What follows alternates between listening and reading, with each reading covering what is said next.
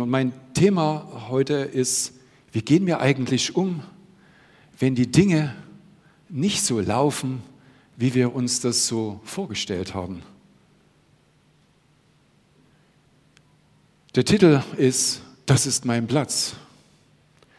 Der Platz, dein Platz ist zum einen da, wo du gerade sitzt, ja, ganz praktisch, aber dein Platz ist einfach da, wo du gerade stehst. Mit deinen Ängsten, mit deinen Sorgen, mit deinen Freuden wo du gerade stehst. Und ich bin megamäßig dankbar über das, wie Deborah, Rita, Angelo, Patrick, Max einfach ihren Mann heute Morgen standen im Lobpreis für uns. War das nicht Wahnsinn? Ich denke, das ist ein Beifall wert. Weil sie stehen ihren Mann an ihrem Platz, egal wie die Umstände sind, und stehen hier und suchen den Willen Gottes und versuchen uns zu dienen.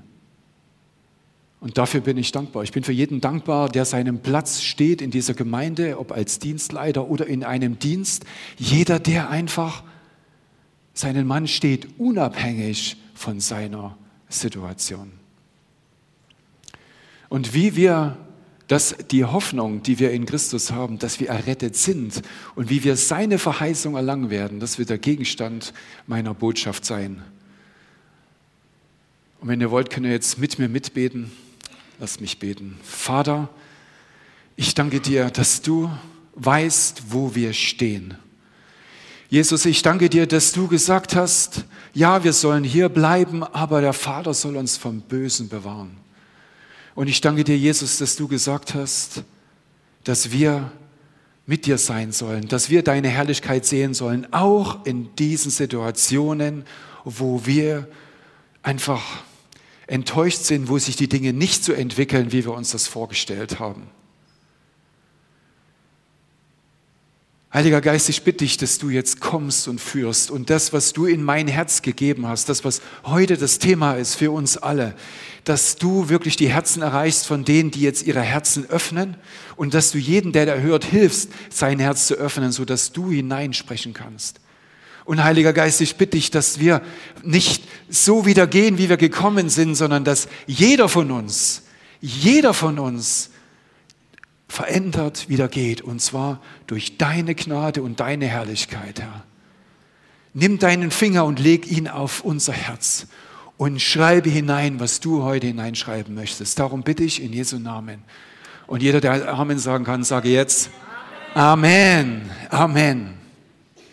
Die Bibelstelle, die ich heute euch rausgesucht habe, ist etwas länger und die befindet sich in der Bergpredigt von Jesus.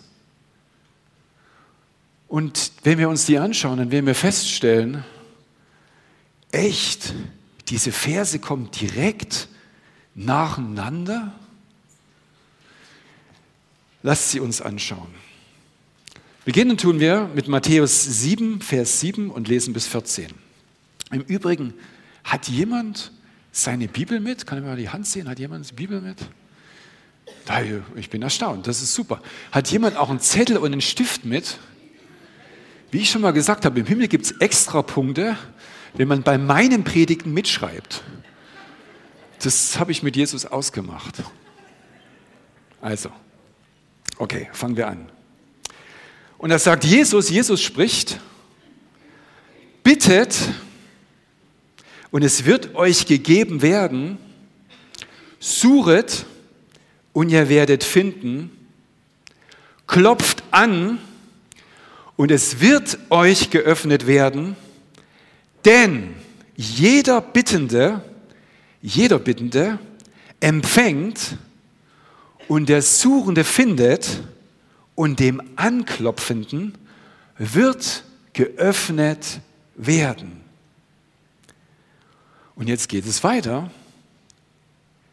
Oder welcher Mensch ist unter euch, der, wenn sein Sohn ihn um ein Brot bittet, ihm einen Stein geben wird, und wenn er mit ihm um einen Fisch bittet, wird er ihm eine Schlange geben? Und wenn nun ihr, die ihr böse seid, euren Kindern gute Gaben zu geben wisst, wie viel mehr wird euer Vater, der in den Himmeln ist, Gutes geben, die ihn bitten. Ist schon interessant, dass nach der Verheißung unser Zweifel angesprochen wird. Gleich danach. Und darauf verwiesen wird, egal was du denkst, egal was du siehst, Gott ist viel gütiger, als du dir überhaupt vorstellen kannst, was dein Erfahrungshorizont irgendwo mitmachen kann. Gott ist gütiger, als du dir jemals vorstellen kannst. Er meint es gut mit dir, so wie ihr hier da sitzt, mit jedem Einzelnen. Und jetzt geht es weiter. Er redet nicht nur über unseren Zweifel, sondern der folgende Vers. Alles nun, was ihr wollt, dass ich euch gebe, nein, dass euch die Menschen tun sollen, das tut ihr ihnen auch. Denn darin besteht das Gesetz und die Propheten. Irgendwie scheint es nicht nur darum zu gehen, dass wir bitten und empfangen, sondern irgendwie das, was wir daraus lernen, auch für andere einsetzen. Und jetzt wird es noch viel crazier. Der nächste Vers geht gleich weiter, ist Einfluss und da heißt es, geht hinein durch die enge Pforte, denn weit ist die Pforte und breit der Weg, der zum Verderben führt, und viele sind, die auf ihm hineingehen, denn eng ist die Pforte und schmal der Weg, der zum Leben führt, und wenige sind, die ihn finden. Was hat es alles miteinander zu tun? Das hat Jesus einfach im Fortlaufenden gesagt. Und das schauen wir uns an. Und mein Ziel ist wirklich, dass du nicht nur heute weißt, wo dein Platz ist, und da mag das wieder hinten ausschauen auf diesem Foto. Es mag rush ausschauen, dass alles schnell an dir vorbeigeht, dass du denkst, ich weiß gar nicht, wo ich zuerst hinlangen soll. Es kann sein, dass du nicht weißt, wie du deine Ehe retten sollst, dass du nicht weißt, wie du vor lauter Arbeit deinen Kindern helfen sollst, was auch immer deine Herausforderung ist. Ob es in deinem Beruf ist, wo du vielleicht eine neue Stelle suchst, wo du als Unternehmer vielleicht der Insolvenz ins Auge schaust, ich möchte, dass nach dieser Predigt du weißt, dass Gott mit dir ist und dass du weißt, wie du mit dieser Situation umgehen sollst. Das ist das Ziel von dieser Botschaft. Und diese Verse werden uns darauf leiten, weil Gott ist gütiger, als du dir jemals vorstellen kannst. Amen. Amen. Dann lasst uns mal einsteigen. Jetzt komme ich zum, zu meiner kleinen Einleitung. Wenn wir lesen im Vers 8, denn jeder Bittende empfängt und der Suchende findet und der an, dem Anklopfen wird geöffnet werden, dann ist ja eigentlich alles klar. Ich kann mich zurücksetzen, ich kann mich hinsetzen, ja, und kann sagen, Herr, da möchte ich sein, da ist das Ding. Und dann bete ich zu Gott und dann bitte ich, und jetzt schaue ich mal so durch die Reihen, wie es uns das so ergangen ist. Ich glaube, der eine oder andere weiß, wie sich das anfühlt, wenn man mit aller Ernsthaftigkeit vor Gott getreten ist und sich die Dinge nicht so entwickelt haben. Jesus spricht in einer Stelle, dass es wirklich dem Glaubenden alles möglich ist. Alles möglich ist. Wer würde da die Hand heben? Ja, da gehen die Hände hoch. Interessant ist, dass er das in einem, an einer Stelle sagt, wo die Jünger in dem Sinne versagt haben. Die Situation war, dass einer, der fallsüchtig war, der von einem Geist geplagt war, sich ins Feuer geschmissen hat, die Jünger gebettelt hat, dass sie ihn erretten mögen. Und die Jünger haben sich für ihn, haben sich hingewendet, haben nichts anderes gemacht als das, was sie von Jesus gelernt haben und es ist nichts passiert. Und völlig aufgelöst geht dieser Fallsüchtige zu Jesus und sagt zu ihm, wenn du mich retten kannst, erbarme dich und rette mich. Und da sagt Jesus, dem Glaubenden ist alles möglich. Was wir in dieser Situation lernen durch, dieses, durch das, was da sich zugetragen hat, offensichtlich ist zwischen dem Wort Gottes, was uns gegeben ist, was seine Wahrheit ist und was sein Wille ist, und dem, wo wir auf der Erde stehen, da scheint irgendwo eine Lücke zu sein. Eine Lücke, die nicht nur wir als Einzelne leben, erleben, sondern eine Lücke, die auch die Jünger schon erlebt haben und wo auch die Jünger gesucht haben, ja, wie gehen wir denn jetzt damit um? Wie gehen wir denn jetzt damit weiter? Die Frage ist, wie gehst du denn mit solchen Situationen um, wenn sich die Dinge nicht so entwickeln? Ich habe so ein, ein, ein Beispiel erlebt, wo mir die Dinge so aus der Hand geglitten sind. Und das ist ein undramatisches Beispiel. Ich bin in Bayreuth gewesen bei einem amerikanischen Freund in einer amerikanischen Kaserne und da haben die so einen tollen Luftballon gehabt mit Helium. Und dachte ich, den bringe ich mit, war mit so einem Herz, ich weiß gar nicht mehr, wie es aussah, es war fantastisch. Und den nehme ich mit zu meiner Frau. Da machte sich eine Freude. Nehme ich mit, fahre von Bamberg mit Bus und Zug und S-Bahn und Bus und steige hier am Donnerer Feld, steige ich aus, aus dem Bus raus, nehme meinen mein Luftballon und gehe so und ziehe so an meiner Leine und in dem Moment reißt der Luftballon ab. Und ich kann sehen, ich denke mal, ja, den kriegst du schon und spring hoch. Wäre ich noch beim ersten Mal richtig gesprungen? Keine Chance. Der Ballon und ich konnte mit eigenen Augen sehen, wie ich nichts in den Händen habe, außer den, den Faden, wo nichts dran hängt. Und der Ballon wird kleiner und kleiner und meine tolle Idee und meine tolle Freude, die ging dahin im Himmel auf. Und ich glaube, so fühlt sich das wirklich an in unserem Leben, wenn wir meinen, wir haben die Dinge im Griff und auf einmal haben wir über, stellen wir fest, wir haben überhaupt nichts mehr im Griff. Die Dinge rutschen uns aus den Händen und wir können nicht mal was dafür. Ja, vielleicht hätte ich höher springen können, aber ob es wirklich was gebracht hat, weiß keiner.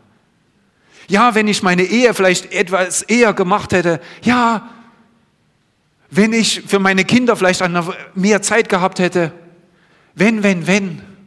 Wir stehen an irgendeiner Stelle und haben unseren Platz. Und die Frage ist tatsächlich, wie gehst du damit um? Redst du dir jetzt schön und sagst, naja, war jetzt nicht Gottes Wille und tust es zur Seite? Oder sagst du, ja, das war Gottes Wille und beißt dich fest? Wie gehst du damit um? Sagst du, die Engel waren nicht schnell genug, ich bin halt schneller unterwegs gewesen? Wie, wie gehst du damit um, wenn sich die Dinge nicht so entwickeln, wie es in deinem Herz geschrieben ist? Wie gehst du damit um? John Bevere, einer der Prediger, bekannter Prediger in den USA, hat auf eine Studie verwiesen, die relativ erschreckend ist, die zeigt, dass über die letzten 20 Jahre Millionen von, wirklich Millionen von ehemals Jugendlichen, die am Start waren in den Gemeinden, in den Gottesdiensten, in den Praise Nights, in den wo auch immer, nicht mehr in den Kirchen gesehen werden. Bis hin zu dass sie sich abgewendet haben vom Glauben, bis hin zu, dass sie Atheisten und ganz andere Wege eingeschlagen haben. Und er stellt die Frage, was ist eigentlich schiefgegangen? Was haben diese jungen Menschen verpasst, dass sie abgefallen sind? Das ist eine Frage. Und diese Frage hängt unmittelbar damit zusammen, wie gehen die Jugendlichen, wie gehst du damit um, wenn die Dinge eben nicht so laufen, gibst du auf und sagst, naja, also die Praise Night, das hilft mir jetzt auch nichts. Und mit den Bibelversen, das habe ich probiert, bittet, und da ist nichts passiert und jetzt bin ich durch mit dem Programm. Ist es das? Oder ist das Zusammenleben mit Jesus etwas, was tiefer geht als die Situation, die sich nicht so realisiert? Das Problem ist, dass wenn wir, wenn Jesus sagt, äh, bittet und ihr werdet empfangen, suchet und ihr werdet finden, haben wir dieses Wort werden. Und dieses Wort werden ist relativ unangenehm, weil es nämlich ein Prozess ist. Es ist einfach nicht, wir sitzen da und sagen, Gott ist gnädig genug, um in den unmöglichen Situationen, und Gott, wir wissen von, von zahlreichen Beispielen in unserer Gemeinde und weltweit, wo Gott Wunder wirkt, instant. Wo Leute aufstehen aus dem Rollstuhl und den Rollstuhl zur Seite schieben und ihn nicht mehr brauchen. Aber das trifft nicht auf jeden von uns zu und es ist auch gar nicht schlimm, weil Gott weiß, wo du stehst und Gott weiß, dass er mit dir in einen Prozess hinein möchte, wo du ihn kennenlernen kannst, wie er wirklich ist, damit du in deiner Situation sagen kannst, ich weiß, was mein Gott ist. Und zwar, er ist größer, größer als mein kleines Problem. Und in diesen Prozess kommst du nur hinein, wenn du dich auf diesen Prozess hineinlässt. Und zwar, das ist dieses vom vom Suchen bis zum Finden, ne? vom Bitten bis zum Empfangen und vom Anklopfen bis die Tür aufgeht. Es ist ein Prozess. Das Problem, was wir haben, wenn wir uns dieses Bild anschauen, ist, wir erwarten heute alle die Instant-Lösung. Wenn ich heute am Tisch meine Kinder was frage, was passiert? Kein Plan, Handy raus, Wiki. Nachdenken, null. Null. Wenn ich das Handy wegnehme, überhaupt nicht mehr lebensfähig. Der Punkt ist, wir können nur eine gewisse Tiefe erreichen, wenn unsere Wurzeln Wurzeln schlagen. Wenn wir Zeit uns nehmen, Dinge zu verstehen und Dinge zu verarbeiten und uns Zeit nehmen, Gott kennenzulernen in Situationen und insbesondere in denen, wo es eben nicht läuft. Und warum? Es ist super cool, wenn wir bitten und Gott uns es schenkt, gibt es ein Beispiel von den zehn, zehn ähm, ähm äh, äh, äh, äh, ich weiß gar nicht, wie die heißen, äh, nicht, ähm, nicht zehn Jungfrauen, sondern zehn äh, ähm, Le Leprakranken, denen Gott geholfen hat. Und nur einer kommt zurück. Gott schenkt uns Gutes und wir erinnern uns nicht mal dran, geschweige denn sagen mal Danke. Aber wie ist es, wenn die Dinge nicht so laufen, wie du es möchtest? Wie ist es? Dann auf einmal sitzt du auf den Knien, beschwerst dich, du ringst im Idealfall, im Idealfall, wenn du es nicht wegdrückst, ringst du mit Gott, was eigentlich los ist und worum es eigentlich geht. Aber nur, wenn es wirklich um was geht.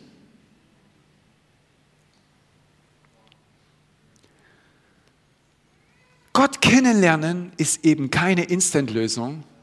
Er könnte das, er kann das, aber darum geht es ihm nicht.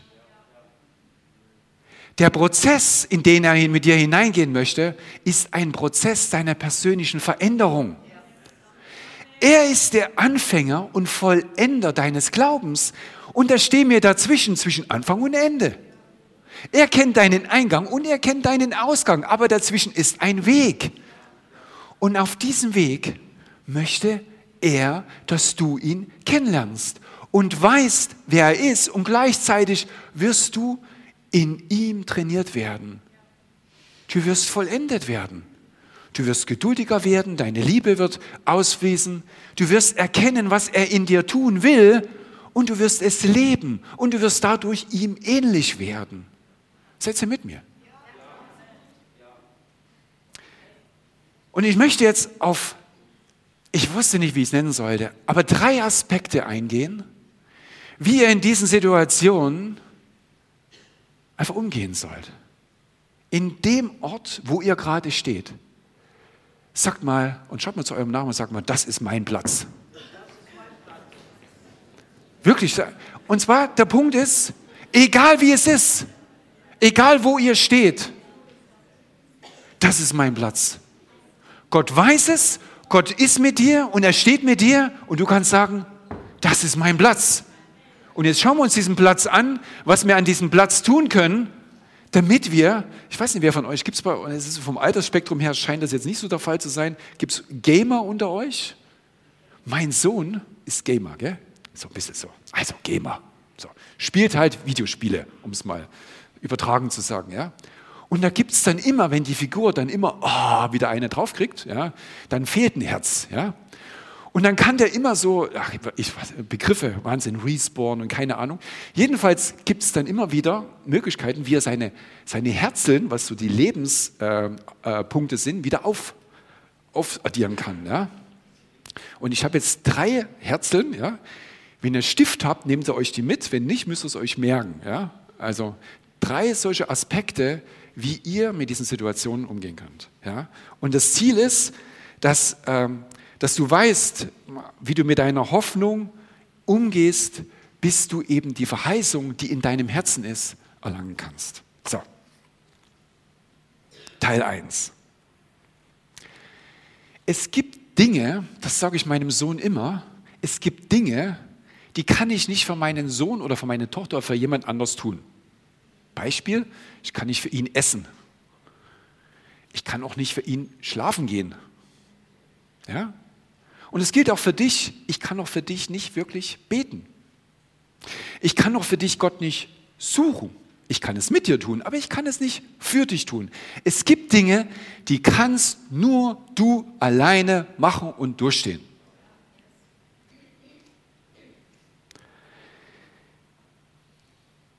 Der Einstieg hier ist,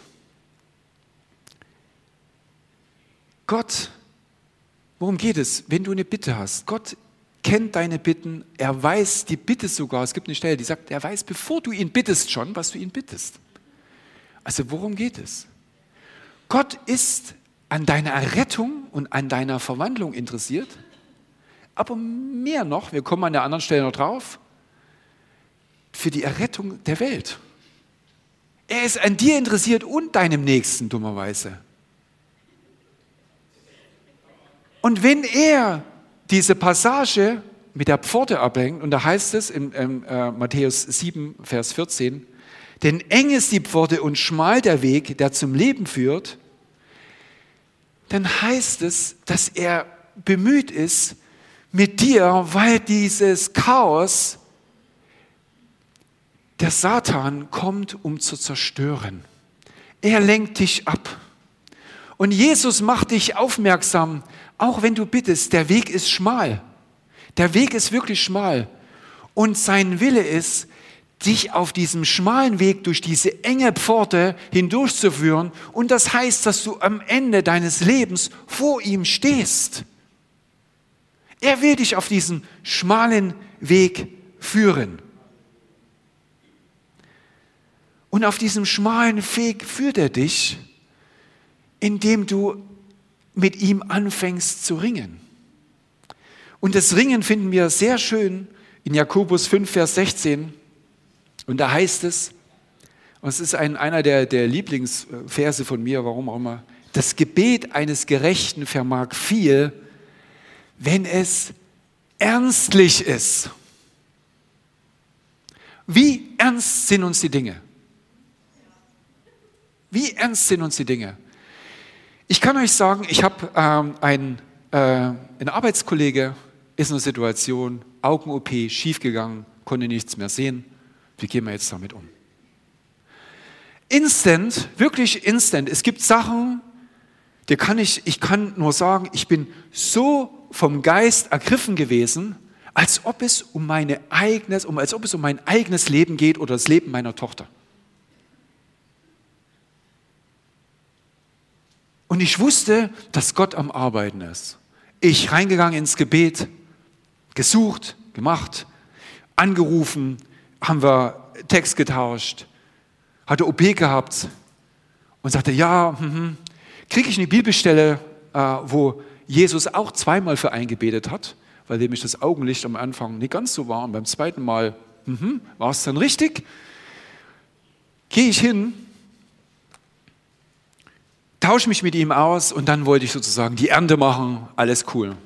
Sagt er, naja, auch die zweite OP hat halt nochmal 50 Prozent dazugebracht, aber die volle Nummer ist es nicht. Und da stehst du da. Da stehe ich da. Wie gehe ich jetzt damit um? Und ich sage dir, das Einzige, was ist, dass ich weiterhin ernstlich, und ich meine ernstlich, für ihn bete, damit das geschieht, was Gottes Wille ist. Und ich sage euch, sein Wille ist mit Sicherheit, dass er im Herzen Gott sieht, aber auch mit seinen Augen die Herrlichkeit sehen kann. Und mit dieser Ernsthaftigkeit werde ich weitergehen. Die Frage ist, wie ernst ist es uns wirklich in den Dingen, die wir beten? Wenn wir Dienstag zum Gebet kommen, wie ernst ist es? Es geht nicht um irgendein Palaber, um irgendeine Bekenntnis, sondern ist es uns ernst in unserem Herzen um das, was wir beten? Nur in der Ernsthaftigkeit werden wir Gott begegnen. Ist jemand mit mir?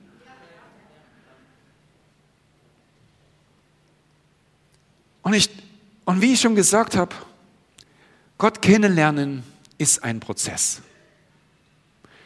Und wenn Jesus von Suchen, Bitten und Anklopfen äh, spricht, dachte ich mir, ich schaue doch mal an, was können wir denn dazu sagen? Irgendwie scheinen es ja ganz verschiedene Dinge zu sein. Wenn wir Gott suchen, dann denke ich, manchmal suchen wir ganz einfach, wie heute, wunderbar.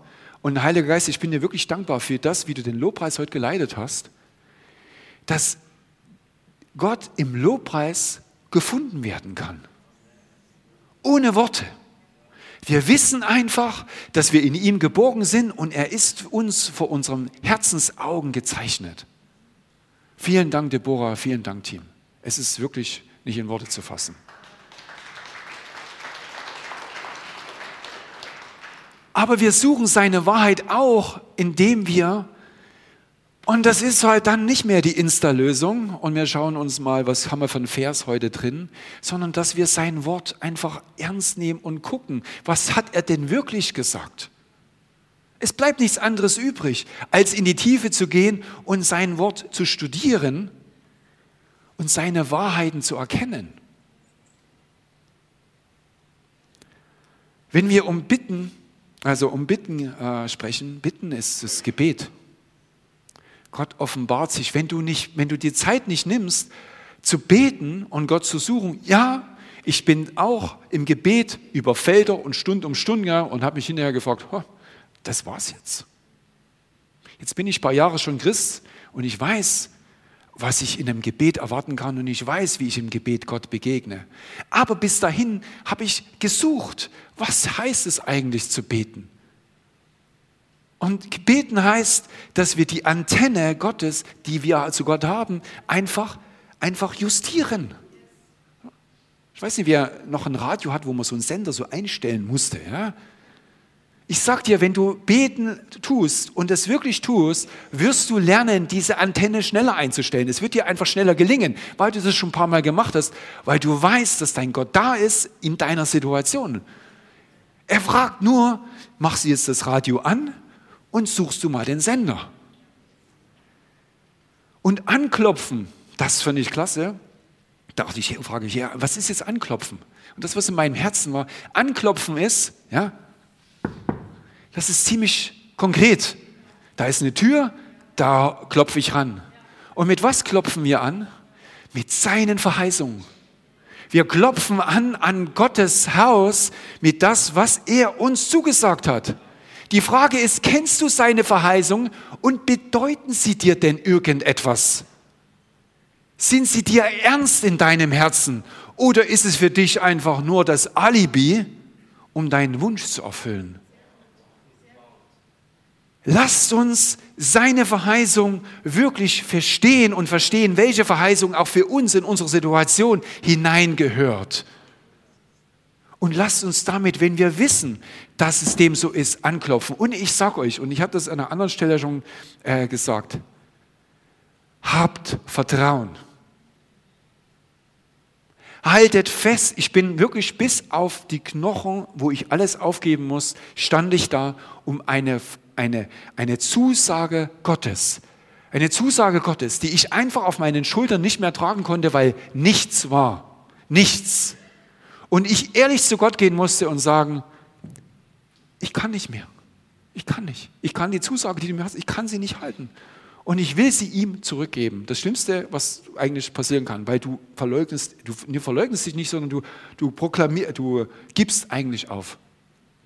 Und in dem Moment, wo ich dieses ehrlichen Herzen sage, ich kann nicht, was soll ich denn machen?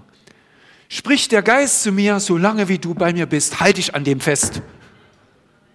Und wie es zu diesem Wechsel kommt, kann ich dir nicht sagen, aber eins weiß ich, es war der Heilige Geist, der durch mich hindurch das ausgesprochen ist, was eigentlich auszusprechen ist, weil das, was ich sage, hat Einfluss auf die Ewigkeit.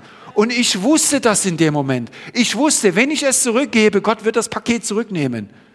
Und ich konnte nicht anders. Aber der Heilige Geist hat mich bewahrt. Und ich kann euch sagen, in diese Tiefen kommt ihr nur hinein, wenn ihr euch mit der Realität Gottes konfrontieren lasst wenn eure Situationen sich nicht so entwickeln, dann habt ihr die Möglichkeit, in diesen Tiefen hineinzukommen. Ja, ihr steht mit dem Rücken an der Wand, aber ich weiß, dass der Geist Gottes in euch euch durch diese Situation führen wird und euch auch den Frieden schenken wird. Und das ist der Punkt in Philippa 4, 6. Lasst uns das bitte lesen. Wirklich, es nervt oft an dem Platz, an dem wir stehen es kann uns wirklich zu Tode nerven. Aber Jesus sagt, ähm, oder in dem Fall Philippa, ähm, äh, Paulus, seid um nichts besorgt. Paulus ist jemand, der Erfahrung hat, der weiß, was es heißt, mit Jesus zu gehen. Ja? Nicht nur Jesus sagt es, sondern auch die, die sozusagen unmittelbar ganz vorn dran waren. Seid um nichts besorgt, sondern in allem sollen durch Gebet und Flehen mit Danksagung, haben wir schon gehabt, euer Anliegen vor Gott kund werden. Und der Friede Gottes, sagt mal Friede, und der Friede Gottes, der allen Verstand übersteigt. Yes, es gibt einen Frieden Gottes, der in deiner Situation, du weißt nicht warum, aber du weißt, Gott ist mit dir. Du weißt nicht, wie du da rauskommst, aber du weißt, Gott ist mit dir. Der Friede Gottes, der allen Verstand übersteigt, wird eure Herzen und eure Gedanken bewahren in Jesus Christus. Bewahren heißt hier, wenn wir geängstigt sind, wenn wir verzweifelt sind, machen wir noch viel mehr Unsinn. Und dass wir einfach den Kurs halten können. Das ist der Punkt. Wir brauchen den Frieden, um nicht noch mehr Blödsinn zu machen. Dinge abzuschneiden, noch mehr abzuschneiden. Nein, das wäre überhaupt nicht der Plan. Sondern sich den Frieden Gottes in deiner Situation zu suchen, und das ist der Plan. Und das ist der Teil 1 jetzt, das ist mein Platz. Hier lerne ich Jesus kennen. An deinem Platz, an der Situation lernst du Jesus kennen. Und das ist das, was das Erste ist, was du festhalten musst. Haben wir noch Zeit für einen Platz, für einen Teil 2 und 3? Ich habe jetzt gar nicht auf die Uhr geschaut. Bin so in.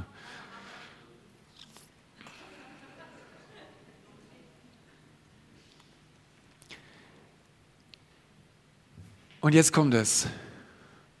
Auch wenn wir diese Supernummer, die, wir, die in die Tiefe gehen, ja, glaub mir, auch da kommen wir an Grenzen.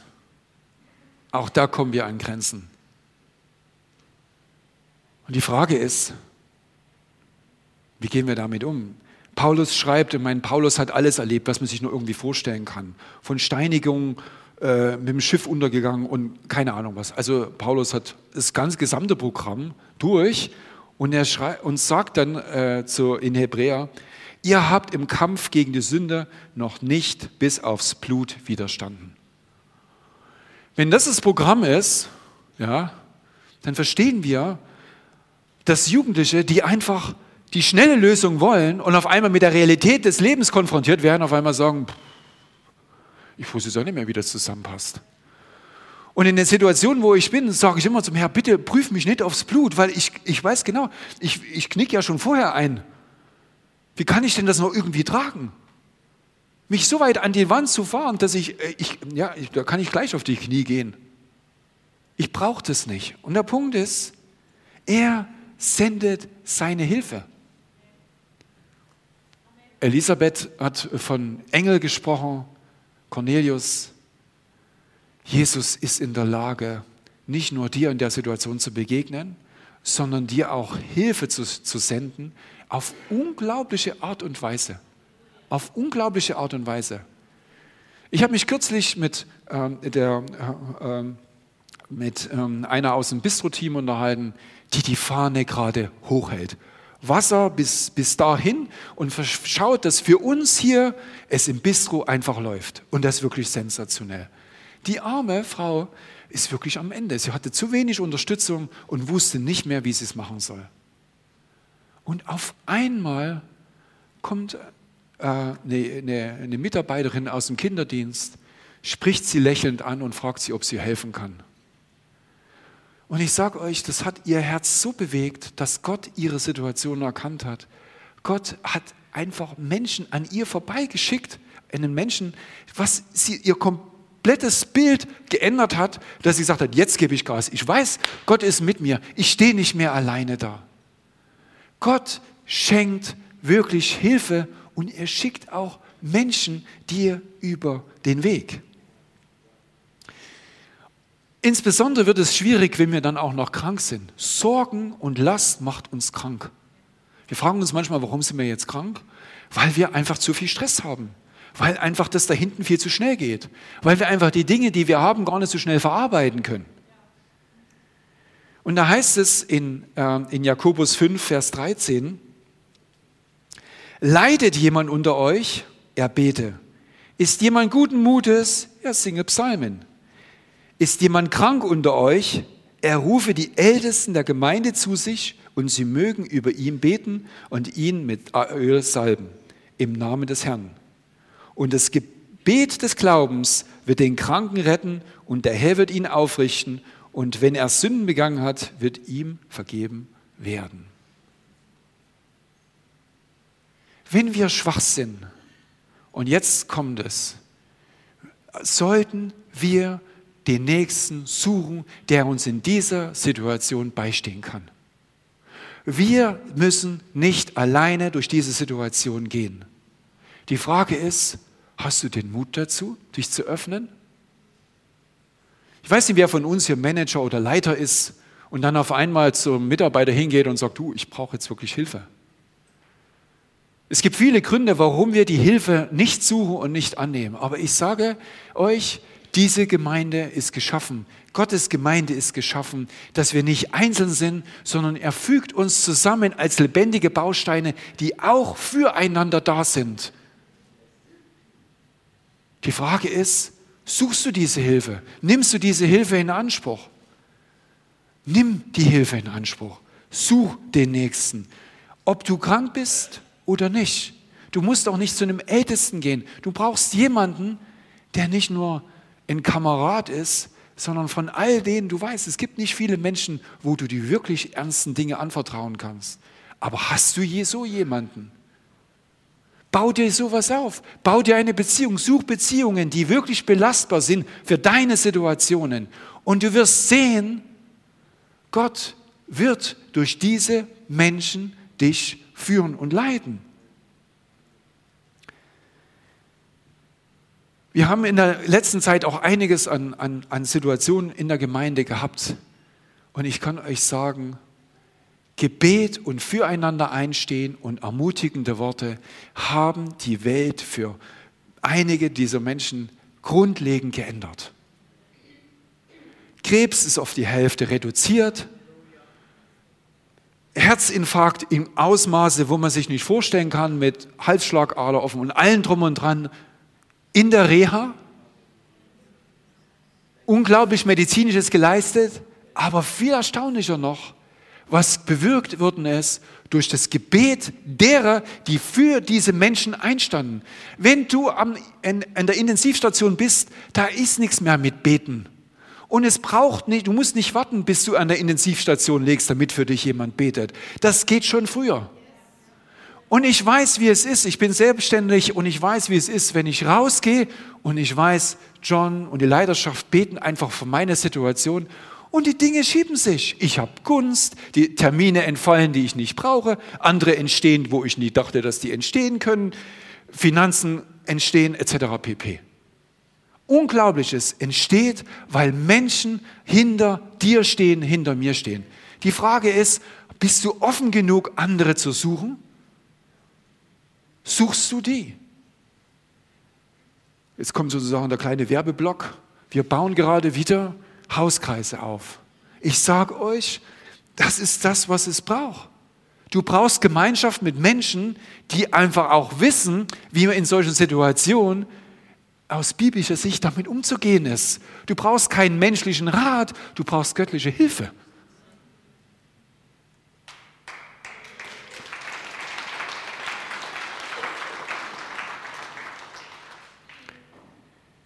Das ist mein Platz. Hier erhalte ich Hilfe. Und das, an deinem Platz erhältst du Hilfe. Und zwar egal, was du vor einer Situation stehst. Ich weiß es nicht. Ich wäre jetzt auch, das sieht jetzt vielleicht nicht so aus, aber ich wäre auch älter. Ja, man merkt, ach, im Alter fängt das, im Alter fängt es irgendwie an zu zwacken. Und ich bekomme mit, dass es irgendwie zunimmt, ja. Egal, was deine, was deine, deine Challenge ist. Ob du ganz am Anfang am, im Berufsleben bist und nicht genau, wo der Berufsweg hingeht und wie das mit Familie sein soll und findest keine Freundin, keinen Freund oder keine Ahnung was, was auch immer deine Situation ist. Wir alle haben unser, unser Kreuz zu tragen. Wir alle gehen unseren Weg. Aber sei gewiss, du bist nicht alleine und durch, dein, durch die Zurüstung Gottes. Und Gott wird in den Menschen nicht nur die netten Worte geben, sondern Gott wird auch durch diese Menschen geistliche Gaben geben, von denen du noch nie erfahren hast, dass es sie gibt. Und sie werden für dich wirksam sein. Deshalb, der zweite, das zweite Herzel ist, das erste Herzel ist, Gott ist mit dir und Gott hilft dir in Situationen und du kannst ihn in dir kennenlernen, das ist der eins. Und der zwei ist, du bist nicht alleine und du sollst bitte, und du sollst bitte die, die, den, den Leib Christi auch in Anspruch nehmen für deine Situation. So. Und jetzt wird es jetzt wird's lustig.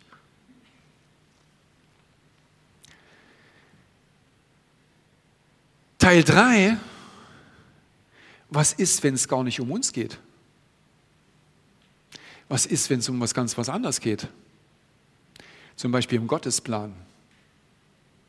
Es ist doch sehr interessant, Jesus erhält die Taufe, der Heilige Geist ist auf ihn und das Erste ist, was passiert, er wird vom, vom Geist, interessanterweise, hinausgeführt in die Wüste. Unangenehm, gell? Und dort wird er vom Satan verführt. Seine eigenen, er versucht an ihn Wünsche unterzujubeln, so seine eigenen Wünsche irgendwie schmackhaft zu machen dass es doch seinen eigenen Wünschen vielleicht da unterliegt. Ja. Jesus lässt sich nicht darauf ein. Der Punkt ist, Satan versucht alles, um dich abzulenken. Sowohl von dem Plan, den Gott dir in dein Herz gegeben hat, als auch von dem Errettungsplan Gottes, wo du Teil dessen bist. Du wirst einfach abgelenkt durch das, was in dir und an deinem Platz passiert. Und die Frage ist, lässt du das zu? Lässt du das zu, dass du abgelenkt wirst von seinem Plan. In Matthäus 6 heißt es, trachtet aber zuerst nach dem Reich Gottes und nach seiner Gerechtigkeit und interessanterweise und all dies äh, und dies, äh, sorry und dies alles wird euch hinzugefügt werden und das bezieht sich auf eure Wünsche. Sorget euch nicht. Ja, wir haben unsere Wünsche, wir wissen, was wir brauchen äh, zum Auskommen. Und ja, unsere Welt ist, mag vielleicht komplizierter sein als das, was sie eben vor 2000 Jahren war. Ja, ja, ja. Gott weiß das alles. Und dennoch sagt er, deine Wünsche weiß ich, aber kümmere dich bitte um mein Reich. Und was ist sein Reich? Sein Reich ist alles das, wo sein Wille geschieht. Wo fängst du an, dass sein Wille geschieht? Wo bist du Teil dessen, dass sein Wille geschieht? Und so wie wir wissen, dass Jesus sagt, einer trage des anderen Last, so heißt es eben in Matthäus 7, Vers 12, alles nun, was ihr wollt, dass euch die Menschen tun sollen, das tut ihr ihnen auch. Wenn du die Güte Gottes geschmeckt hast, weißt du, was der Fahrplan ist für dich und dein Leben. Und zwar nicht, dass es dir gut geht, sondern dass es dem Nächsten auch gut geht, dass er von der Güte Gottes genauso erfährt, wie du erfahren hast. Wenn du möchtest, dass, und wenn du geschmeckt hast, dass du in deiner Situation Gebet empfangen hast, dass andere für dich beten und sich die Dinge realisieren, dann sei du auch Teil dessen für andere. Wenn du möchtest, dass andere für dich einstehen, steh auch für andere ein. Das, das ist der Wille Gottes. Darin erfüllt sich alles. Liebe Gott, deine Nächsten wie dich selbst. Das ist der eigentliche äh, Punkt. Und was interessant ist, wenn du anfängst, dich für andere einzusetzen, irgendwie, irgendwo fängt man an und irgendwo ist man unsicher. Aber fang an mit den guten Dingen, die Gott in dir und deinem Leben getan hat und sprich das hinein. Du weißt nicht, was das dem anderen bedeutet, aber ich kann dir sagen, dass deine Ermutigung in dem anderen hervorruft, ja, Gott ist gut, auch in meiner Situation. Und wenn du nicht weißt, was für Verse dir vielleicht kommen, ja, dann haben wir das schon gehabt. Studiere sein Wort. Und wir werden nach Ostern wieder anfangen mit Felsenfest Bibelseminare.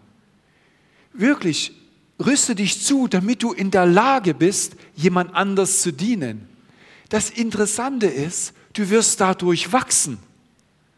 Du wächst dadurch, dass du anderen hilfst, auch für deine eigene Situation. Du wirst reifer. Du kennst Gott nicht nur in deinen Situationen, sondern in den Situationen hinaus und du wirst selber wirklich solide werden. So erkenne, dass dein Platz auch ein Segensplatz ist. Jesus sagt, dass wir, äh, äh, Entschuldigung, in Epheser äh, steht es, dass wir mit wirklich jeder geistlichen Segnung gesegnet sind. Vertraue darauf, dass in der Situation, in der du stehst, wo du dem anderen vielleicht gar nicht weißt, wie du begegnest, schau in dein Herz, schau in dein Herz und versuch dich zu erinnern an die Bibelstellen, an das, was Gott dir anvertraut hat und sprich es aus und du wirst daraus heraus wachsen. Du wirst gestärkt hervorgehen aus deinem Platz. Und es gibt auch eine andere Stelle, wo äh, Jesus sagt, dass wir uns keine Gedanken machen sollen, was wir in Situationen der Anklage oder etc. pp. Äh, sprechen sollen. Der Geist wird dich führen. Du wirst es nicht erkennen, nicht lernen, wie der Geist dich führt in solchen Gesprächen, wenn du nicht dich öffnest, für andere da zu sein. Wirst du den Heiligen Geist nicht kennenlernen. Es ist Zeit, sich für andere einzusetzen, trotz deiner Situation. Und was das, das Herrliche ist, wir lassen ja nicht los und, oder ignorieren das. Gott weiß das nicht durch Herr und Macht, sondern durch seinen Geist wird er deine Situation sortieren. In dir und mit dir. Und du kannst loslassen. Loslassen, um seinen Willen zu tun. Du kannst loslassen von deinen Anfechtungen und du kannst annehmen seine Verheißungen in deiner Situation. Was ich hier gesagt habe, das dritte Herzel sozusagen ist, hier braucht mich Jesus, egal wo dein Platz ist. Dein Platz ist genau da und Jesus weiß, wo du stehst. Und er weiß auch, mit wem du in Kontakt stehst und für wem du da sein kannst. Dein Platz ist gut genug, um für andere da zu sein. Gut genug. Ich finde das ähm, eins von einem, einem äh, Pastor, der hat eine, Redewendung gehabt auf Englisch, äh, die heißt Trust in God and leave the consequences to Him. Und das heißt, vertraue Gott, vertraue Gott und überlasse die Konsequenzen ihm. Amen. Wenn du dahin bist, dass du Gott vertraust, dass er mit dir ist, dann bist du auch in der Lage, wie, ein, wie die Geschwister Scholl, zu wissen, was richtig und was falsch ist. Und du weißt, in welcher Situation du stehst. Und du kannst Gott vertrauen, dass er trotz dieser Situation durch dich hindurch wirkt und eine Veränderung über Generationen hinweg wirkt. Und das tut er. Und das tut er. Weit über dem hinaus, was sich die Geschwister Scholl jemals vorgestellt haben. Und so wirkt er auch durch dein Leben, egal in welchem Ausmaße. Amen. Amen. Also, jetzt fassen wir diese drei Herzchen nochmal zusammen. Das erste Herz ist, an deinem Platz lernst du Jesus kennen. Renne nicht weg, bleib da und lerne Jesus kennen. An deinem Platz, sagen wir meinem Platz, kannst du Hilfe erwarten. Suche sie, erwarte sie, Fordere sie ein von Gott und deinen Menschen um dich herum. Und drei, an deinem Platz bist du gesegnet, um für andere ein Segen zu sein. Amen. Amen. Und jetzt habe ich noch zwei Bibelverse und dann haben wir es. Die Band kann schon mal kommen. Also pass auf.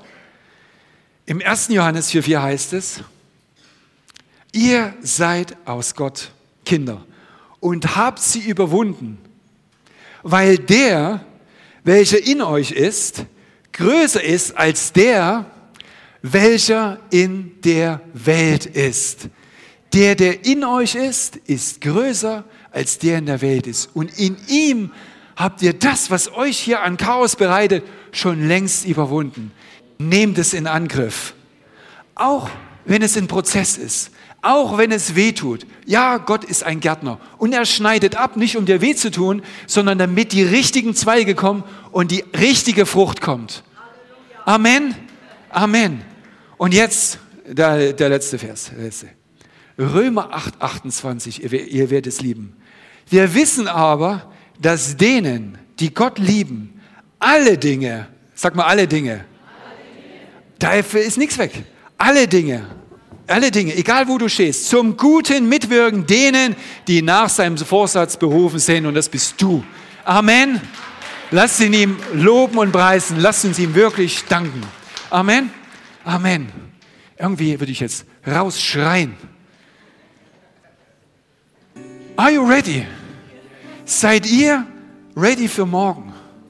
Seid ihr bereit, euren Platz einzunehmen und dem Satan zu sagen, du kannst mich mal? Amen? Amen. Das ist der Sinn und Zweck von dieser, von dieser Predigt.